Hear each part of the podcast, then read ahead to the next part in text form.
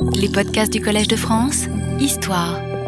Bonjour à tous et euh, tout d'abord, euh, permettez-moi de vous présenter tous mes voeux les meilleurs pour euh, la nouvelle année. alors, le hasard a voulu que nous ayons terminé l'année 2009 les pieds dans la neige et nous nous retrouvons en 2010 donc dans la même situation. Et encore une fois, merci à vous euh, d'être euh, contre vents et marées euh, aussi fidèles et aussi nombreux au rendez-vous. En décembre, vous vous en souvenez peut-être, nous avions entrepris de parler du premier moment de ce que j'ai appelé la mondialisation de Confucius et de ses entretiens tout particulièrement, avec la médiation des missionnaires euh, chrétiens, euh, à commencer par les missionnaires jésuites, dont la première vague, vous vous en souvenez sans doute, euh, a été conduite par le grand Matteo Ricci, dont vous avez le nom ici, et le nom chinois donc Limato. Alors après la mort de Ricci en 1610, d'autres vagues de missionnaires arrivent en Chine pendant tout le XVIIe siècle, euh, qui est un siècle euh, très important dans l'histoire chinoise puisqu'il a été euh, marqué par un tournant tout à fait décisif.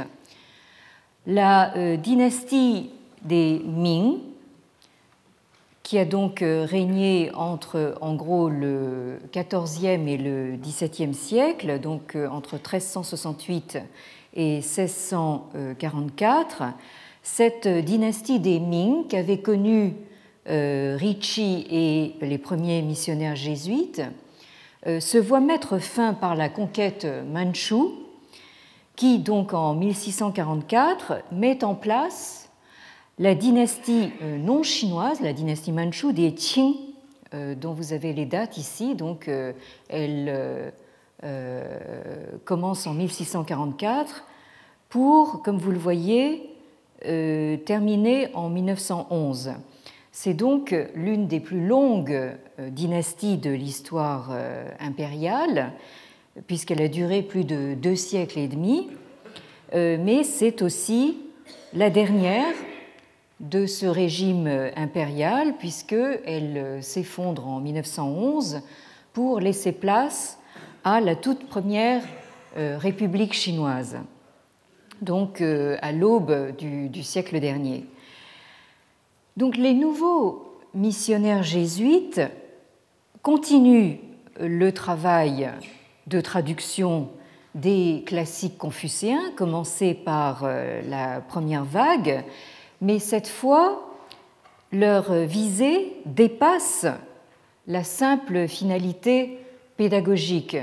Euh, vous vous rappelez peut-être que euh, Matteo Ricci et la première vague donc, de missionnaires jésuites avaient commencé euh, un travail de traduction des classiques confucéens afin de se former donc à la pratique du chinois classique pour eux-mêmes et aussi pour former donc les nouveaux arrivants.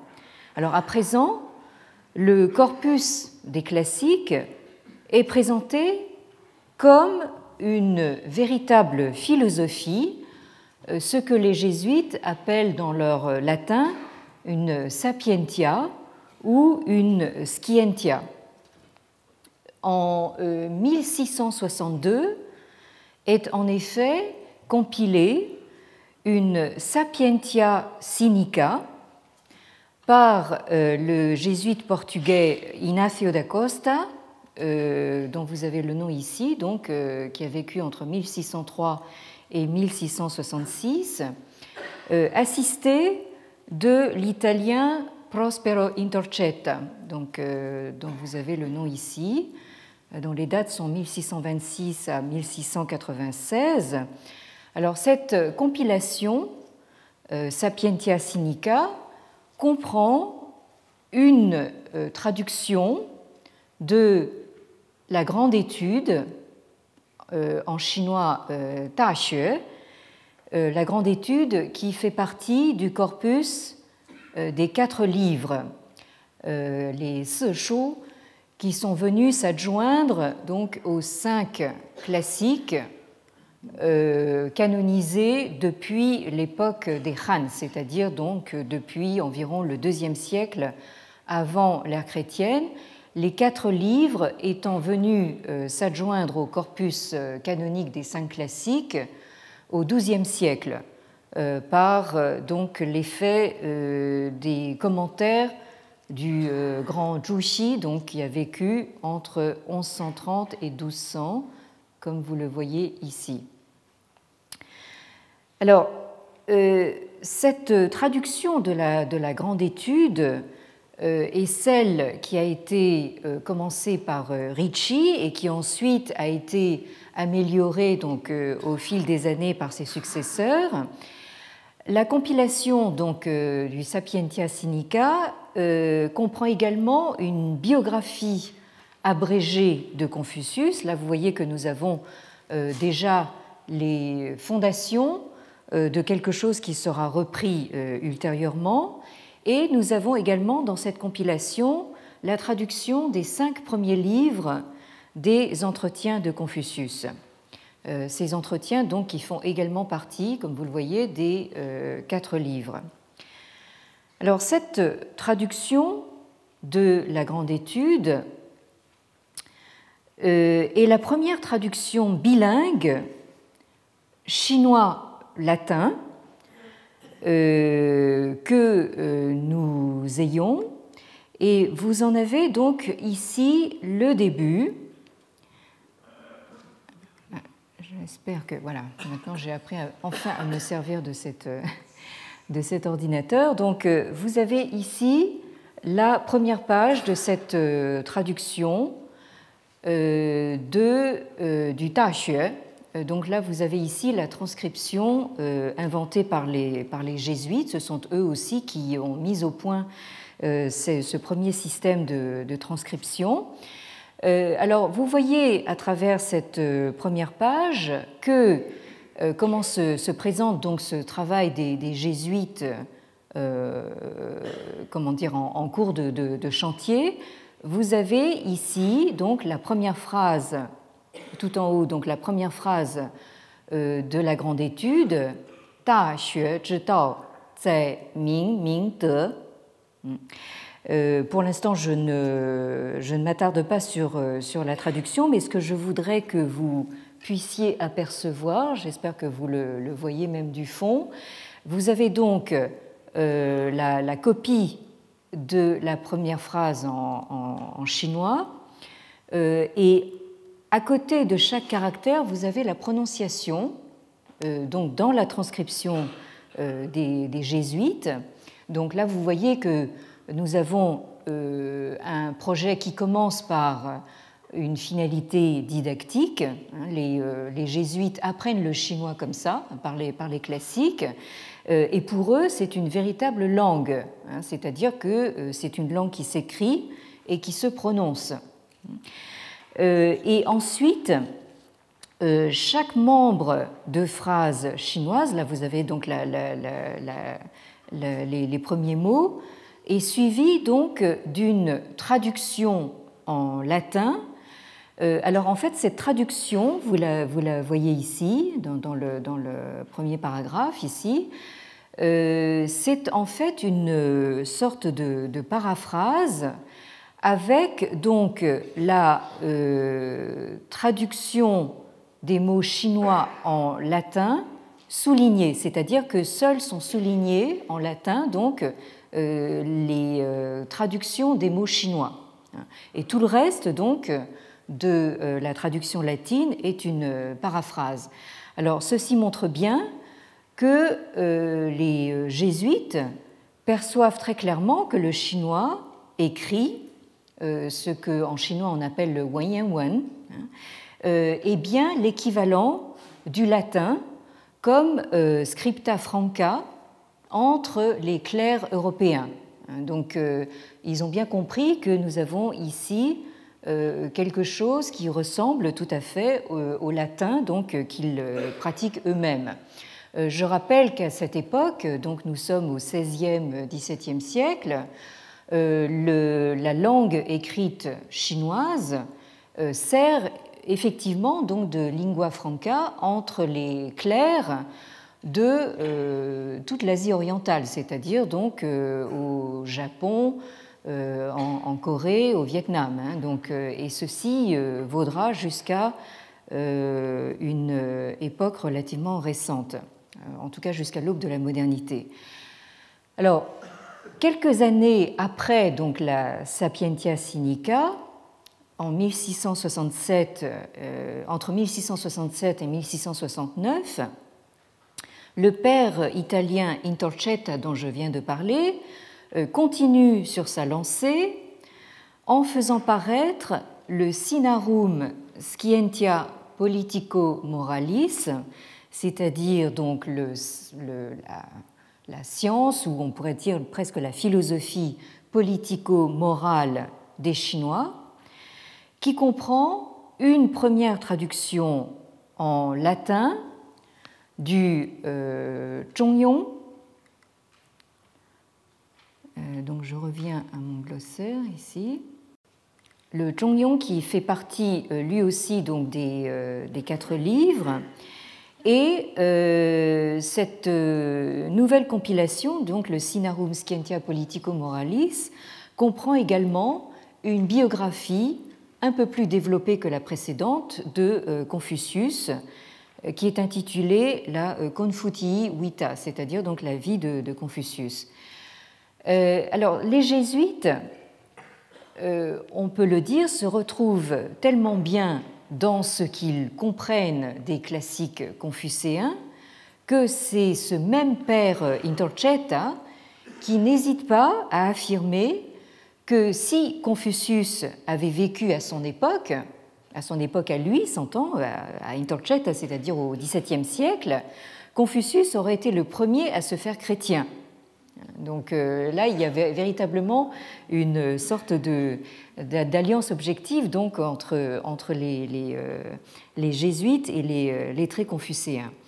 De fait, les jésuites, à commencer par Ricci, ont très vite compris que la lecture que faisait leurs contemporains chinois des classiques, notamment des entretiens de Confucius, devaient beaucoup plus à Zhu donc à la lecture, euh, disons, des sons tardifs, et à toute l'élaboration néo-confucéenne euh, post-bouddhique qui a, suivi, que, cette lecture donc du XVIe, euh, XVIIe siècle chinois doit beaucoup plus donc à cette ce que les euh, Occidentaux ont appelé le néo-confucianisme, qu'à euh, Maître Krong, à Confucius lui-même.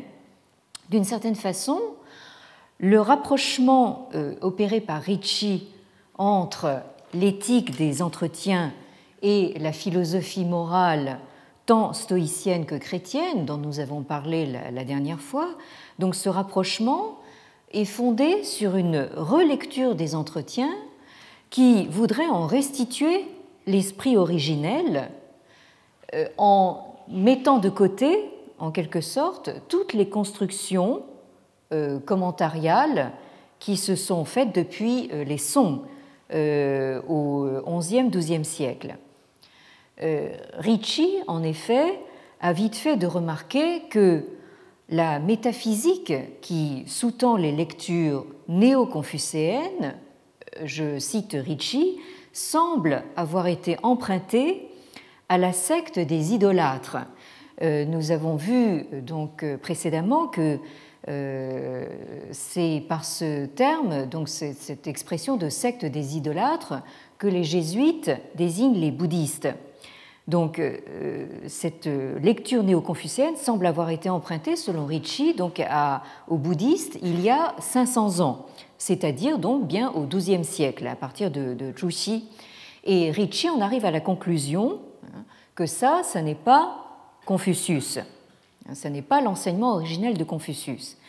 Alors cette idée que le néo-confucianisme des Song puis des euh, Ming n'est pas euh, l'enseignement originel de Confucius, mais qu'il est largement nourri par des idées bouddhiques deviendra un fondement du, de ce qu'on appelle en, chinois le, le c'est-à-dire donc les, études de Han, par référence à un retour aux lectures des, Han, c'est-à-dire entre le, disons, le deuxième siècle avant l'ère chrétienne jusqu'au deuxième siècle de l'ère chrétienne, donc retour à ces lectures Han par-delà donc les euh, lectures des, Song et des Ming.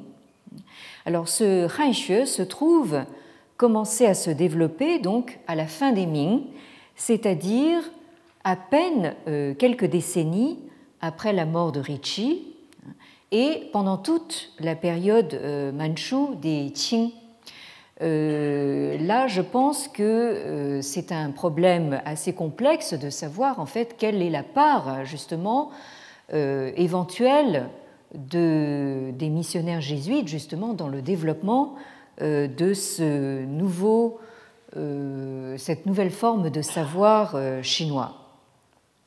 Toujours est-il que le Sinarum Scientia Politico-Moralis euh, du père Intorcetta connaît une bonne fortune puisqu'il est traduit presque immédiatement en français sous le titre La science des Chinois euh, et euh, republié en 1672 par un certain Melchisedec Thévenot, bibliothécaire de Louis XIV euh, sous la forme carrément plus grand public euh, d'un ouvrage qui s'intitule Relations de divers voyages curieux en quatre volumes.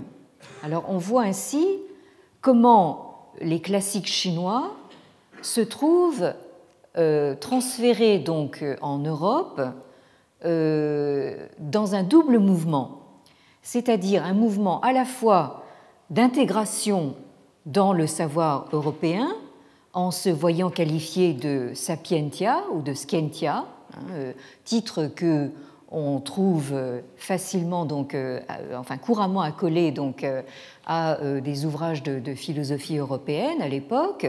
Donc à la fois ce mouvement d'intégration et un mouvement inverse d'exotisation ou d'exoticisation je ne sais pas trop comment on dit euh, comme euh, curiosité. Hein, euh, vous voyez que, la sapientia, scientia, la sapientia politico-moralis devient une relation de voyage curieux. Hein, donc là, nous avons une volonté effectivement de présenter la Chine comme une sorte d'ailleurs de, lointain et exotique et donc sujet de curiosité. Alors, nous en venons maintenant à quelque chose d'important sur, euh, sur, lequel nous aurons l'occasion de revenir avec, euh, euh, je le rappelle, la conférence du professeur Thierry Ménard, ici même au collège, donc le 16 février à 14h30. Mais je pense que je peux difficilement donc faire l'impasse sur cet ouvrage important qu'a été donc le Confucius, le Confucius Sinarum euh, Philosophus, dont je vous parle déjà depuis euh, quelque temps. Euh,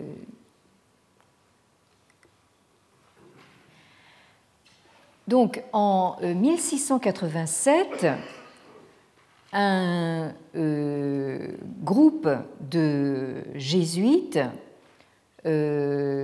composé de 27 euh, contributeurs au total, euh, qui représentent une sorte de, comment dire, de, déjà de véritable communauté européenne, puisque vous avez sur la page titre quatre d'entre eux qui, sont de, qui viennent de, pays différents. Donc vous avez deux flamands, Philippe Couplet, euh, et François Rougemont. Euh, vous avez un Italien, donc euh, on retrouve là aussi le, père Intercetta, et un Autrichien donc, qui s'appelle Christian Hertrich. Et donc au total, vous en avez 27 qui viennent de, pays européens différents et qui publient donc cet énorme ouvrage intitulé le Confucius Sinarum Philosophus en sous-titre Sive Scientia Sinensis Latine Exposita. ce qui veut dire donc le Confucius, philosophe des Chinois ou philosophe de la Chine, comme vous préférez, ou bien euh, la euh, science euh, chinoise exposée en latin. Sur cette page titre, vous avez aussi l'indication que cet énorme ouvrage a été imprimé par Daniel Hortemels, vous avez l'indication en bas, imprimeur donc à Paris, euh, et même vous avez l'adresse, c'est euh, rue Jacob, hein, rue Jacob qui se trouve être euh, l'adresse également des éditions du Seuil actuellement, jusqu'à nouvel ordre en tout cas. et naturellement, vous avez également l'indication que cet ouvrage a été publié sur ordre de Ludovici Magni, donc de Louis XIV qui, je vous le rappelle, euh, nous connaissons bien notre histoire de France, mais euh, c'est important quand même de, rappeler ces dates euh, vues de la Chine, qui a régné donc entre 1661 et 1715.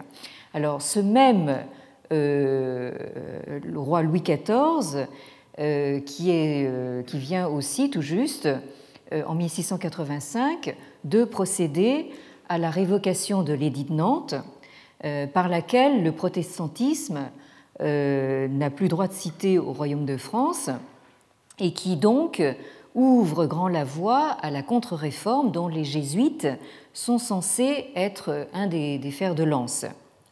Alors, signalons aussi que 1687 euh, est l'année de publication à Londres des Philosophiae Naturalis Principia Mathematica, donc des principes mathématiques de la philosophie naturelle d'Isaac Newton. Euh, c'est une euh, coïncidence, mais euh, elle prendra toute sa signification dans l'introduction de la Chine des jésuites au beau milieu de la révolution scientifique européenne. Alors que un siècle plus tôt, Ricci et sa génération représentaient les pionniers de l'acculturation des jésuites en terrain chinois. ce sont eux qui ont défriché donc le terrain de l'apprentissage de la langue, de la culture et des mœurs chinoises. Et ils ont également fait le travail de soubassement des premières traductions du chinois en latin, comme on l'a vu. Donc, euh, euh, un siècle plus tard, Couplet et son équipe en recueillent les fruits pour les présenter euh, sur le marché européen, en assurant ainsi l'importation donc de cette Chine des jésuites au cœur des débats intellectuels, scientifiques et religieux européens. Euh, de fait, à ce stade, donc euh, nous sommes à la fin du XVIIe siècle, le public européen, on peut dire, est déjà, euh, si vous me passez l'expression, chauffé à blanc. Hein. Et il reçoit donc la parution de, cet ouvrage, le Confucius Sinarum Philosophus, dans un comble d'excitation. on sait par sa correspondance avec les jésuites que, par exemple, Leibniz était déjà euh, informé donc, euh, euh, de ce projet par ses relations personnelles donc, avec, avec certains pères jésuites. Alors, comme vous le voyez, le Confucius Sinarum Philosophus se présente comme un ouvrage de luxe de très grand format, avec illustration et bien sûr les, fleurs de lys en tête de, de chaque section euh, qui manifeste le patronage royal euh, de Louis XIV. Alors cet ouvrage, euh, le professeur Ménard y reviendra certainement, mais je pense qu'il est important de détailler de manière au moins sommaire ce qu'il comprend. Vous avez notamment hein, une carte de la, Chine, telle qu'elle se présente donc à l'époque où les jésuites se trouvent en Chine. Alors pour vous, cette carte peut paraître assez banale, mais je pense que dans l'esprit des élites chinoises, cette représentation objectivée de l'espace chinois, de l'empire euh, chinois, hein, euh, est une autre manière, une manière tout à fait nouvelle de se représenter euh, ce que eux désignent comme le tianxia, c'est-à-dire tout ce qui est sous le ciel. Hein. Alors ici, cette manière de représenter la, Chine sous forme de carte géographique est une manière donc de euh, renvoyer donc aux Chinois le fait que l'empire chinois n'est juste qu'une partie du monde hein, et que euh, euh, on peut le, représenter donc de, manière tout à fait objective. Vous avez également dans cet ouvrage des tables chronologiques dont vous avez le, début ici. vous avez cette tabula euh, Chronologica Monarchiae Sinicae Ante Christum, euh, c'est-à-dire une table chronologique de la monarchie chinoise euh, avant Jésus-Christ. Alors, il s'agit, comme vous le voyez par sa présentation, donc d'une table chronologique comparative des histoires chrétiennes et chinoises. Hein. Donc là, vous avez une, sorte de... Euh, euh, à, plusieurs, colonnes. Alors, cette table euh, couvre donc une très vaste période depuis les origines mythiques de la civilisation chinoise aux environs de 3000 ans avant Jésus-Christ euh, donc là, vous avez sur la première page donc l'évocation euh, du règne de euh, l'empereur mythique, l'empereur jaune, Huangdi. donc ça remonte à 3000 ans avant Jésus-Christ jusqu'à la dynastie contemporaine pour les jésuites, la dynastie manchou des, des Qing. donc ces tables vont jusqu'à l'an 1683. Alors, cette table comparative met en regard les règnes euh, des souverains de l'histoire chinoise, euh, donc comme je l'ai dit, à commencer par les, rois mythiques de la, très haute antiquité, avec la chronologie de la Bible des Septante, ce qui permet de faire de Yu le Grand, euh, fondateur de la dynastie semi-mythique des Xia, un contemporain de Noé, et ce qui permet aussi de situer les règnes suivants des souverains de la dynastie euh, Xia, donc après le déluge. Donc là, cette euh, euh, référence à une civilisation donc antédiluvienne hein, a son importance. Dans ce même schéma, euh, celui que les euh, jésuites appellent Konfutsu euh, Seu Konfucius apparaît comme un descendant direct de la dynastie antique des Shang, celle qui a succédé au, Xia. Et je rappelle donc que dans toute cette compilation, il est le seul personnage à se voir attribuer un nom latinisé. Tous, les euh, autres noms de l'histoire chinoise ne, sont pas, latinisés. Ainsi, euh, la fameuse Scientia Sinica n'est plus seulement euh, compatible avec la foi chrétienne, elle, elle, en est carrément devenue le précurseur dans un schéma historique continu. Hein, c'est ce que montre très bien cette table chronologique. Alors, le euh, Confucius Sinarum Philosophus comprend aussi une introduction critique euh, approfondie euh, qui s'intitule La Proemialis Declaratio, qui est longue de 113 pages et qui présente les cinq classiques et les quatre livres, donc les Wu Jing et les Shou, puis donc euh, les euh, fondamentaux du taoïsme et du bouddhisme, suivi de la pensée des philosophes Song, pour finir donc sur des, euh, sur des considérations concernant le Yi Jing ou le livre des mutations, donc un des cinq classiques anciens de la tradition confucéenne. Alors, vous savez naturellement quel rôle a joué ce livre des mutations, donc le, ce Yi Jing, sur la, disons, le comment dire, ou plus exactement que ce qu'en a fait euh, Leibniz.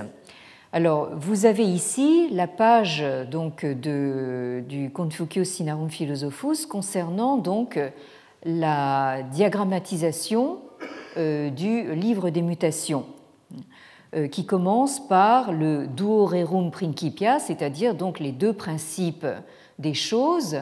comme vous le savez sans doute, le livre des mutations euh, s'organise sur 64 hexagrammes qui sont euh, toutes les combinaisons possibles que vous pouvez avoir en euh, alternant donc un trait plein et un trait interrompu ou un trait brisé, donc un trait, comme dit la tradition chinoise, un trait yang ou un trait yin.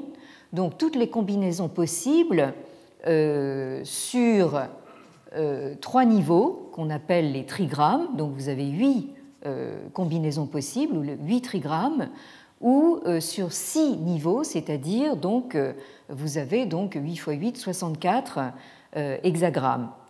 Donc là, vous avez sur cette première page les combinaisons possibles sur deux niveaux et ensuite les combinaisons possibles sur trois niveaux euh, qui sont représentés ici donc en, cercle.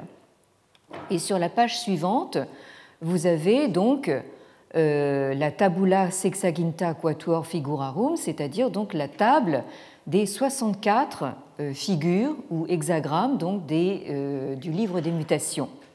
C'est-à-dire donc cette 64 combinaisons possibles de ces deux traits pleins et brisés sur six niveaux.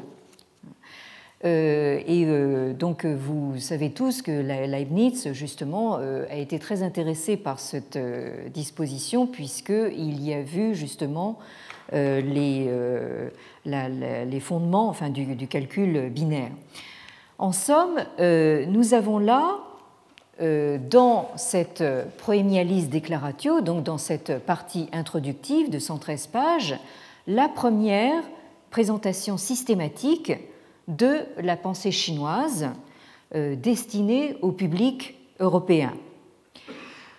Vous avez en outre euh, dans ce Confucius Sinarum Philosophus une biographie de Confucius qui reprend bien sûr les euh, éléments donc des biographies précédentes, qui est essentiellement inspirée de celle euh, de euh, Sima Qian dont nous avons eu l'occasion de, parler l'année dernière, et qui a fourni donc une première euh, biographie au début de l'époque Han, c'est-à-dire au deuxième siècle avant l'ère chrétienne, mais tout de même plusieurs siècles donc après le vivant de, Confucius.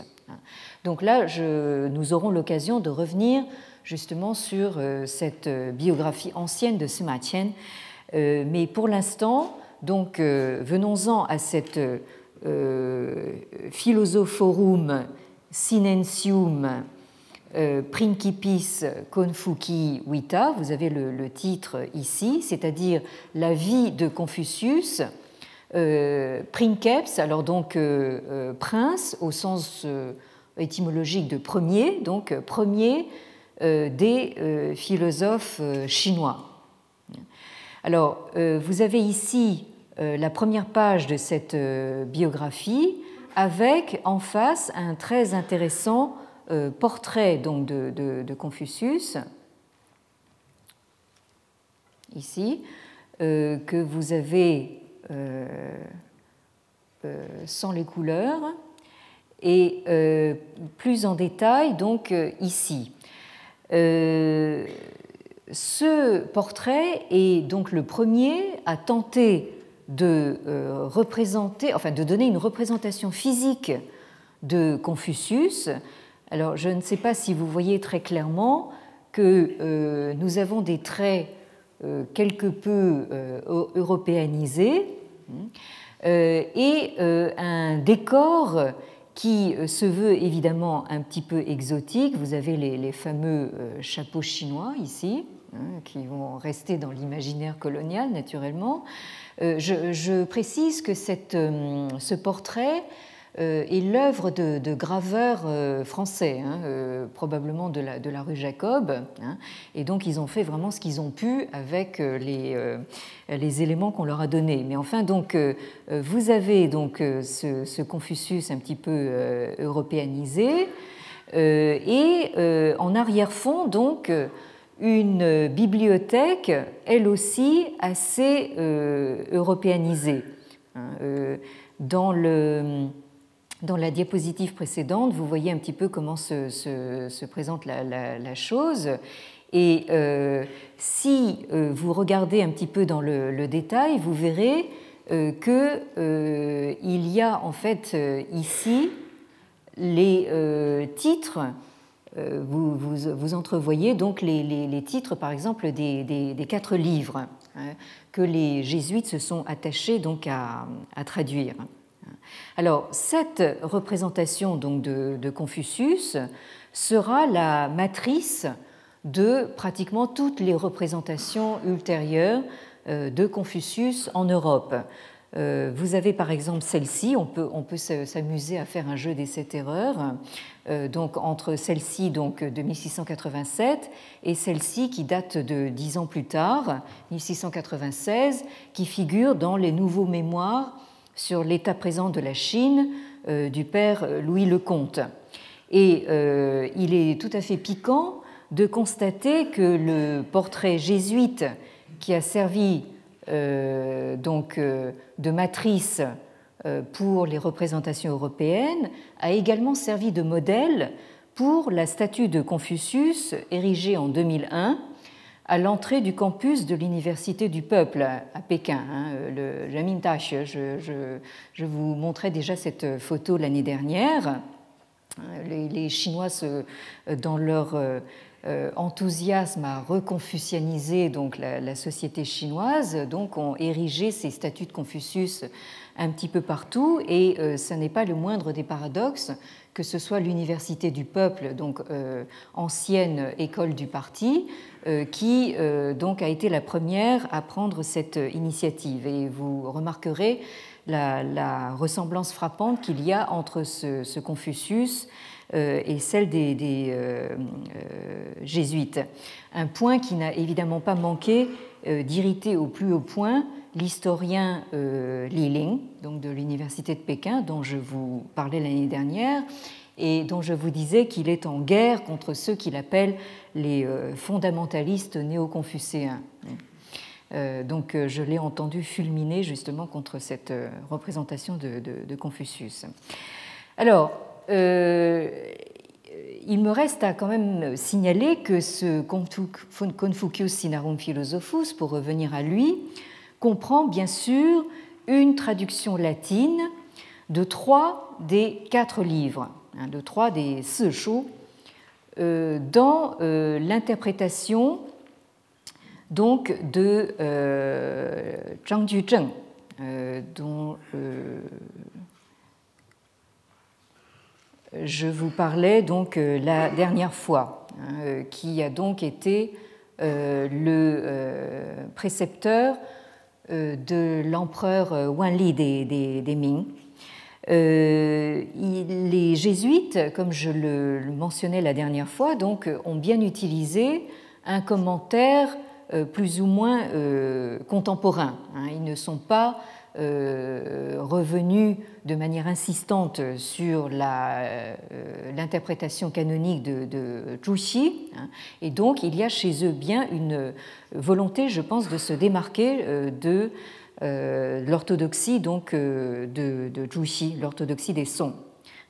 Et euh, contrairement à Zhuxi qui préconisait de commencer par le Ta Xue, suivi des entretiens de Confucius, suivi du Mengzi, du Mencius, pour finir par le, par le Zhongyong, les jésuites, eux, adoptent un autre ordre. Ils présentent d'abord le Taxue, c'est-à-dire la grande étude, puis le Zhongyong, et euh, ensuite les entretiens. Et il laisse de côté donc le, le Il n'y a pas de traduction du, euh, du, Mensus dans le Confucius Sinarum Philosophus. Alors, euh, je voulais vous montrer également donc la page de l'introduction, donc de la Proemialis Declaratio, où euh, vous avez donc euh, au deuxième, euh, enfin disons, enfin dans ce paragraphe ici du, milieu, la mention donc des entretiens. Alors là, je, crois que vous n'arrivez pas sans doute à, lire le, texte donc original. il est ici question donc du euh, du donc ici, hein, dans la transcription des, jésuites, et ensuite vous avez l'indication quasi dicant ratiocinantium colloquia seu sermones, c'est-à-dire donc euh, le Luanyu que les jésuites traduisent par conversation ou euh, discours de ratiocinantium, c'est-à-dire littéralement de gens occupés à raisonner. Et euh, ailleurs, vous avez également l'indication euh, que le, euh, c'est un, recueil de propos de gens occupés à philosopher, un sermones philosophantium. Donc ici, il est clair que vous avez une, volonté de la part des jésuites de transformer donc les entretiens de Confucius en un ouvrage philosophique. Je rappelle que le, titre chinois, le désigne tout simplement des conversations ou euh, des propos euh, recueillis à l'oral. Alors que ici, euh, le Confucius Sinarum Philosophus assimile d'emblée les entretiens de Confucius au dialogue socratique, hein, tel qu'il se présente chez, chez Platon. Et Confucius est donc clairement identifié comme un philosophus, un philosophe, dans le même sens que les euh, philosophes de l'Antiquité grecque. Hein. Matteo Ricci a été parmi les premiers justement à désigner Confucius justement parmi ce qu'il appelait les philosophes ethniques. En outre, la volonté de traiter les classiques confucéens comme des ouvrages philosophiques apparaît aussi dans euh, des partis pris de traduction. Euh, le Confucius Sinarum Philosophus traduit fréquemment euh, des termes chinois comme li ou tao, li ou tao, qui sont des notions clés dans le vocabulaire des textes canoniques et dans leurs commentaires, donc ces notions clés euh, li euh, désignant, euh, là j'aurai certainement l'occasion d'y revenir très largement, mais li ici est un principe d'ordre de mise en ordre, un, principe d'ordonnancement, et tao veut dire tout simplement donc le, chemin, hein, la voie. Hein. Alors ces, termes qui, reviennent très très fréquemment donc dans la littérature canonique euh, nos traducteurs jésuites euh, choisissent de les euh, traduire par le latin ratio, hein, qui peut signifier tout à la fois une règle ou une proportion. Hein, c'est encore, encore dans, ce, dans ce sens qu'on utilise le mot ratio dans, la langue moderne française. bien sûr, c'est la, la, traduction latine de, de raison, le principe, etc. etc. Alors, euh, il me paraît tout à fait intéressant de voir comment donc les jésuites traduisent, par exemple, euh, on a vu tout à l'heure la première phrase de la grande étude, le, le mais ici vous avez donc la première phrase du euh, Zhongyong que les jésuites choisissent de comprendre par l'invariable milieu. Alors c'est une traduction évidemment qui se, qui se discute. Je ne m'y arrête pas pour l'instant, hein, mais le Zhongyong est donc un des quatre livres que les jésuites traduisent dans cette compilation.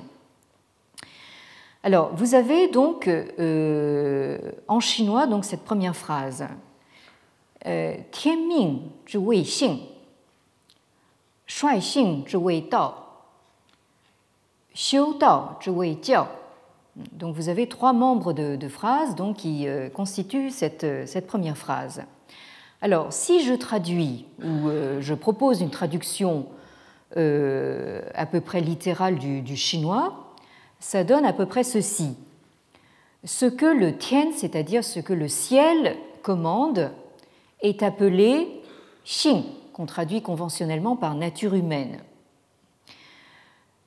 Shuai xing ce qui régit cette nature, s'appelle le tao, c'est-à-dire le chemin ou la voie. Et xiu tao c'est-à-dire cultiver ce tao, ce chemin s'appelle enseignement. Ça, c'est donc une traduction euh, à peu près donc littérale de cette première phrase. Alors maintenant, qu'est-ce que ça donne donc euh, dans le latin du Confucius Sinarum Philosophus Vous avez ici le, texte original que je vous relis en latin. Donc, id quod a caelo est homini inditum dicitur natura rationalis. Quod uic conformatur natura et eam consequitur dicitur regula. Seu consentaneum rationi restaurare quod exercitium anc regulam se suaque per eam moderando dicitur institutio seu disciplina virtutum. Alors, si je traduis le latin donc, euh, des jésuites, euh, si, euh, si je n'ai pas complètement perdu mon latin, ça doit donner quelque chose comme ce qui est dicté à l'homme par le ciel, a caelo, est appelé natura rationalis, donc nature rationnelle. Euh, natura rationalis euh, est censé donc euh, traduire le, mot chinois xin, qui veut dire tout simplement le, fond humain. Bon, alors eux choisissent de traduire par natura rationalis. Ce qui se conforme à cela par nature et qui s'ensuit est appelé regula, règle, c'est-à-dire conforme à la raison, consentaneum rationi, donc nous avons deuxième occurrence du mot euh, ratio ici. Restaurer cette règle comme exercice en se modérant en vertu d'elle s'appelle institution, c'est-à-dire discipline des vertus. Somme toute, euh, comme le dit euh, Lionel Jensen, auteur de cet ouvrage que j'ai eu l'occasion de, mentionner déjà, Manufacturing Confucianism, donc euh, euh, fabriquer la fabrique du confucianisme. Donc même si les thèses de Jensen, comme je l'ai indiqué, sont assez contestables, Jensen a probablement raison de qualifier le Confucius Sinarum Philosophus de véritable magnum opus de euh, l'accommodement, hein, de la stratégie d'accommodement des jésuites.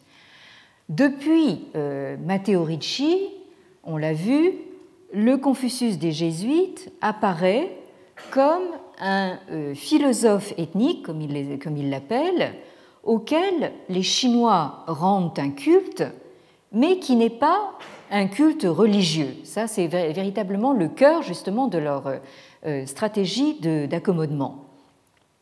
Et comme le rappelle euh, Nicolas Standard, euh, dont j'ai également eu l'occasion de parler à propos justement des thèses de Jensen qu'il critique à juste titre, euh, cette idée d'un culte sans contenu religieux a beaucoup de mal à être acceptée par les contemporains européens des jésuites.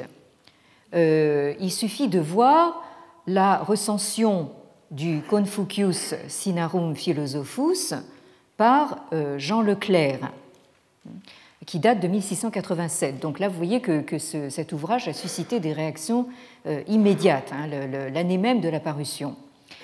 Jean Leclerc dit ceci Malgré tout cela, les révérends pères jésuites auront beaucoup de peine à persuader aux Européens que la vénération excessive des Chinois pour ce philosophe ne soit qu'un respect purement civil et qu'on ne lui rende pas les honneurs divins. Euh, de la même façon, le grand philosophe euh, Leibniz euh, émet des doutes dans un petit texte écrit en latin qu'il a intitulé le De cultu Confucii, Kiwili, c'est-à-dire sur le culte civil de Confucius. Excusez-moi d'ailleurs à ce propos, je, dois dire que moi j'ai été formée donc euh, à la prononciation dite euh, restituée. Euh, ça écorche sans doute vos, vos, oreilles, mais je ne sais pas prononcer le latin autrement. Donc sur le culte civil de Confucius, donc un petit texte rédigé en toute probabilité entre 1697 et 1699. Donc là, nous sommes en pleine euh, querelle des, rites et qui a été euh, reproduit en appendice à un volume édité euh, par Christine Frémont intitulé Discours sur la théologie naturelle des Chinois, paru aux éditions de Lerne en 1987. Le début de ce texte, et alors là je vous euh, euh, épargne donc le, latin, euh, Leibniz écrit Rédigeant la préface de mes Novissima Sinica, je penchais vers l'opinion que lorsque les lettrés chinois rendent des honneurs à Confucius, c'est plus une cérémonie civile qu'un culte religieux donc là, euh, Leibniz suit la, thèse des, jésuites. Un culte religieux, pour en chercher la définition, là nous, entendons le philosophe hein, qui cherche tout de suite la définition. Un culte religieux, pour en chercher la définition, est, si je ne me trompe, ce par quoi nous attribuons à celui que nous honorons une puissance supérieure à l'humaine de nous accorder des bienfaits ou de nous infliger des châtiments. Donc là, euh, Leibniz note bien au passage que les euh, jésuites euh, ont bien, enfin, croient observer que les cultes rendus à Confucius sont, selon eux, civils dans la mesure où ils ne lui demandent rien. Donc c'est ça le critère justement pour décider que ce ne sont pas des cultes religieux. Alors Leibniz continue dans le culte que les Chinois rendent à Confucius et à d'autres défunts de grand mérite, et tout d'abord à leurs ancêtres, il est évident qu'il se présente des choses qu'on tient fréquemment ailleurs pour religieuses. Mais il est certain que la plupart de ces marques sont fort équivoques, au point que l'adoration parfois est un culte politique et que les empereurs chrétiens prirent le nom même de la divinité. Alors nous reconnaissons ici donc euh, le, justement le, caractère de l'authentique philosophe qu'est Leibniz, qui, au, beau milieu donc de la querelle des rites qui fait rage autour des années 1700, euh, cherche tout de même à euh, trouver une vision à peu près équilibrée et critique. Alors Voltaire, pour sa part, euh, donne beaucoup moins dans la subtilité euh, que Leibniz. Euh, lui, il, y va sans embâge, hein, autant dire qu'il, là aussi, passez-moi l'expression, qu'il met carrément les pieds dans le plat, pour dénoncer les contradictions sur lesquelles s'enferment, selon lui, les débats sur le caractère religieux ou non des Chinois. Hein, il le dit dans un supplément à son dictionnaire philosophique, dont la première euh, édition euh, paraît en 1764. Alors bien sûr, le dictionnaire philosophique, comme vous savez, est un ouvrage éminemment euh, polémique. où Voltaire s'en prend de manière assez véhémente au fanatisme religieux qu'il dénomme l'infâme. Alors Voltaire dit ceci, on a examiné plusieurs fois cette accusation d'athéisme des Chinois, intentée par nos théologos d'Occident contre le gouvernement chinois à l'autre bout du monde. C'est assurément le dernier excès de nos folies et de nos contradictions pédantesques. Tantôt on prétendait, on prétendait dans une de nos facultés que les tribunaux ou parlements de la Chine étaient idolâtres, tantôt qu'ils ne reconnaissaient point de divinité, et ces raisonneurs poussaient quelquefois leur fureur de raisonner jusqu'à soutenir que les Chinois étaient à la fois athées et idolâtres. Donc euh, là, vous avez donc une, opinion, bien sûr, euh, euh, beaucoup plus marquée, beaucoup plus tranchée. Et Voltaire donc termine son article de la Chine, donc du dictionnaire philosophique, en disant ceci La religion des lettrés, euh, c'est ainsi que euh, on traduit le latin des jésuites literati. Hein, donc euh, nous allons voir que cette, comment dire, cette religion ou cette pensée lettrée va faire florès. Donc la religion des lettrés, encore une fois, est admirable. Point de superstition, point de légendes absurdes, point de ces dogmes qui insultent à la raison et à la nature et auxquels des bonzes donnent mille sens différents parce qu'ils n'en ont aucun. Le culte le plus simple leur a paru le meilleur depuis plus de 40 siècles. Ils sont ce que nous pensons qu'étaient Seth, Enoch et Noé. Ils se comptent. Alors là, vous voyez que, euh, Voltaire a bien lu la, table chronologique. Hein. Ils se contentent d'adorer un Dieu avec tous les sages de la terre, tandis qu'en Europe, on se partage entre Thomas et Bonaventure, entre Calvin et Luther, entre Jansénius et Molina. Hein, donc ici, Voltaire veut évidemment euh, forcer le trait, donc en opposant une sorte de Chine euh, rationnelle, hein, euh, purement civile, à une Europe qui se déchire sur des, questions religieuses.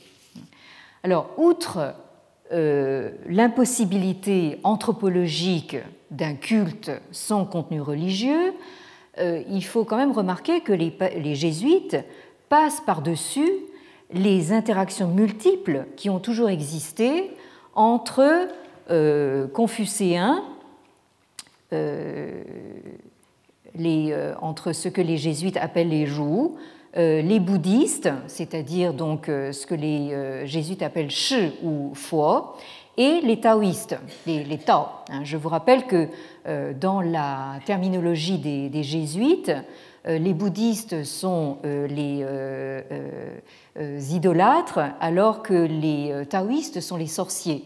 Hein. alors que les, confucéens ont droit quand même au, au label de lettré. Hein. Alors, comme on l'a remarqué précédemment, logiquement, les jésuites auraient dû appeler euh, les trois sectes chinoises, hein, ils appellent ça des, sectes, euh, ils auraient dû les, qualifier de fausses religions. Hein, euh, mais évidemment, ils ne peuvent pas s'empêcher d'assigner un statut à part donc à la, secte des lettrés, qu'ils considèrent comme une philosophie et dont ils qualifient les rites de civils ou politiques, afin de montrer qu'ils ne sont pas incompatibles avec le culte chrétien. Hein, mais je vous rappelle que c'est précisément euh, ce point, euh, avec la, bien sûr la sanctification de Confucius, qui se retrouve au cœur de la euh, querelle des rites sur laquelle je, ne, je, ne, je, passe rapidement, puisque là, vous avez une littérature évidemment pléthorique.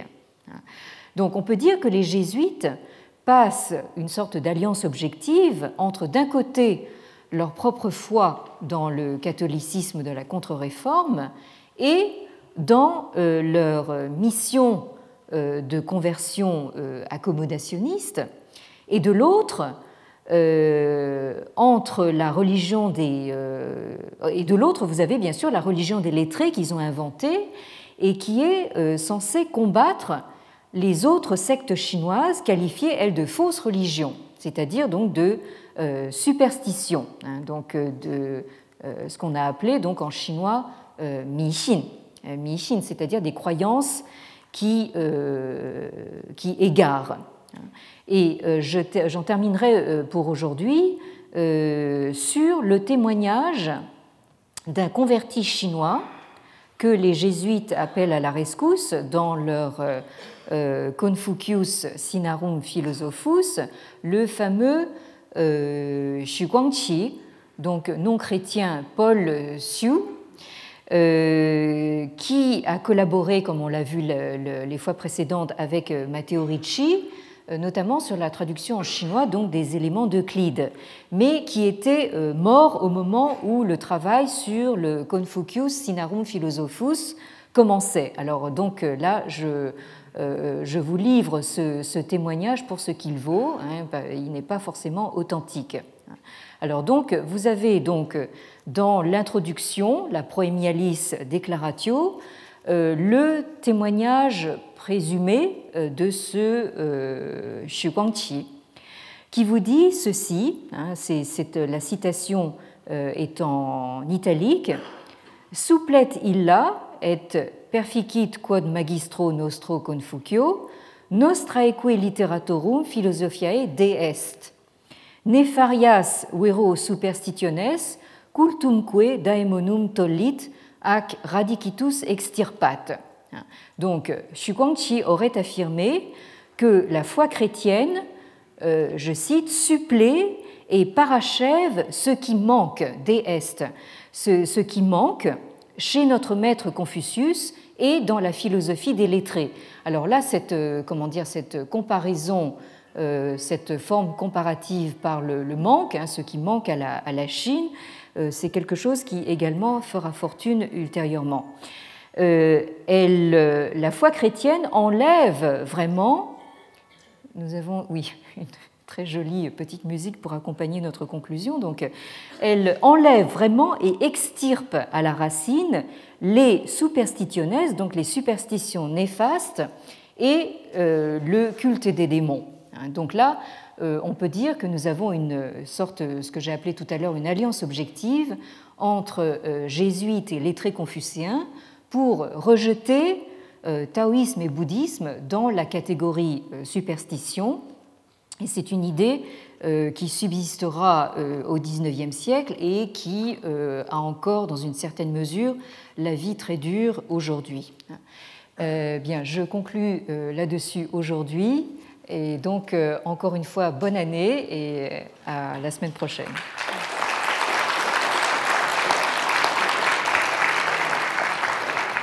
Retrouvez tous les podcasts du Collège de France sur www.collège-de-france.fr.